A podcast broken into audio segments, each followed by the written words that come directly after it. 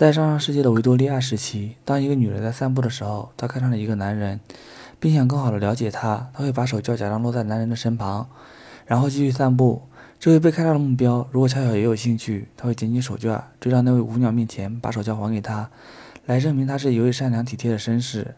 这也让他有了跟这位年轻的姑娘攀谈的机会。男人相信这是命运的安排，让这位姑娘的手绢不偏不倚地掉在他路过的地方。但是只有女人知道真相，是她精心策划了这件事，精心的设计、筛选，并选择一个男人迈出第一步。如果女人没有把手绢丢在地上，那之后的一切都不会发生。再好的男人与你是擦肩而过的关系。So，今天我们就来聊聊筛选男人的三个阶段，让你收割真命天子。第一个阶段，博弈局，时长三个月。男女之间的相处就像是一场双方彼此博弈的游戏。所以在一开始，你一定要先掌控住这场游戏的主动权，让对方陷入你所布下的温柔陷阱，不停的挑逗，抛出诱饵，让他一步一步落入网中。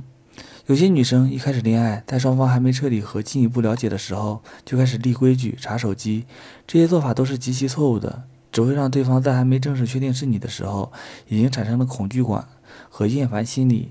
这也是很多爱情来得快、去得也快，往往逃不过的三个月的原因。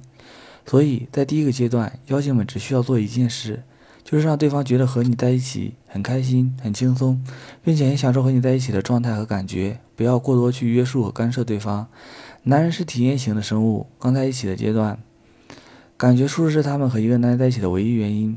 那如何引诱呢？比如时不时的发一些性感的照片给他，洗完澡穿着睡衣的样子，早上起床自醒飞行的状态，用高颜值略带性感的照片来维持性刺激对方的幻想。将自己口红印在纸上，在上面写上“我想你”，再加上几笔爱心点缀，发给对方，会让感到无限的甜。或者在半夜十二点，对方即将睡觉的时点儿，来一段撒娇卖萌的声音：“晚安，小心，我会来你梦里哦。”等等。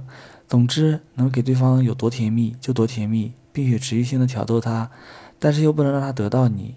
要想确定是否是真爱，那么前三个月你必须拒绝啪啪啪行为，让在得到和得不到之间骚动着。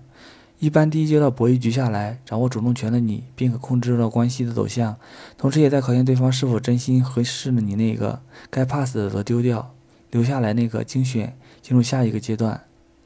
第二阶段决胜局，时限半年到一年。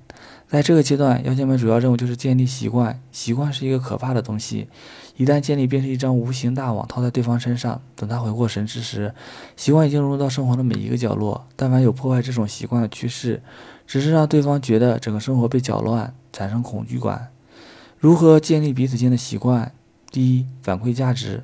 所谓反馈价值，即告诉对方，他为你做了某件事，他可以得到什么，并让他持续性做这件事，从中可以得到持续反馈价值和心理满足感。比如对于早安、晚安、每天一个电话等习惯的建立，在沟通和交流中，如果你表现的是生气，他这样做，你就会无限找他茬，生气和冷淡，这样来建立起习惯的方式稳定性不强。正确做法，在临睡前反复暗示对方，每天早上醒来的第一件事是想得到你的晚早安。告诉他，他这样做你会特别开心，并且给他积极的反馈。你的早安让我一天充满阳光。然后奖励一个吻，最好是用语音发给对方的，播着声音。这样，对方为了进一步取悦你，得到更多的价值和满足，便会把这件事持续性做下去。在打电话的时候亦是如此。即将结束挂断的时候，给他一定的甜头来挑逗他。比如，虽然和好舍不得挂电话，可是我不能再听你声音了，我怕即将控制不住自己。得到赞美和反馈，自然会更加享受和满足和你的通话体验。第二，引导投资。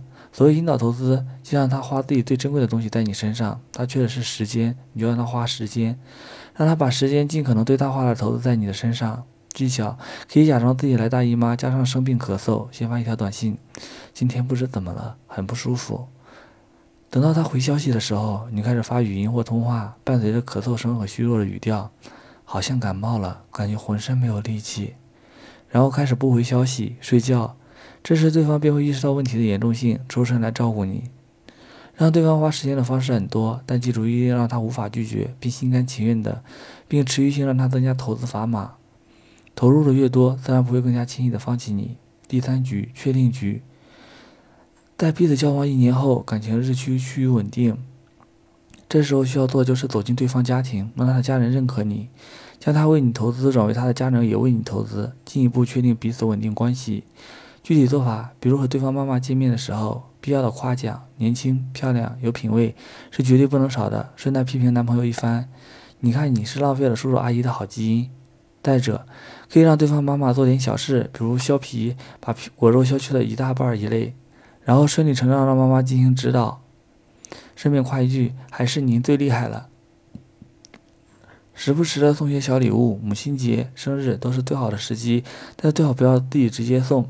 请男朋友代为转达，比自己直接送效果好一万倍。在一段时间的形象建设之后，投入自然是要得到产出的。这时候你便可以暗示对方，你为对方妈妈做了很多事情和付出，可是妈妈都没有什么表示，是不是不喜欢你？你很伤心，再流几滴眼泪。这时候男朋友会自然从中周旋，然后让他的家人为你进行投资和付出。最后，男女关系自创世以来成为谜，各说各有理。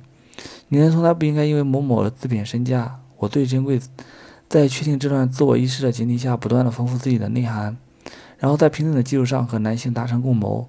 没有谁跪舔谁，只有他既不是你爸，也不是你妈。总得学些本领，搞点技巧，才能让他对你好，才能从中挑选出属于你的那个 Mr. Right。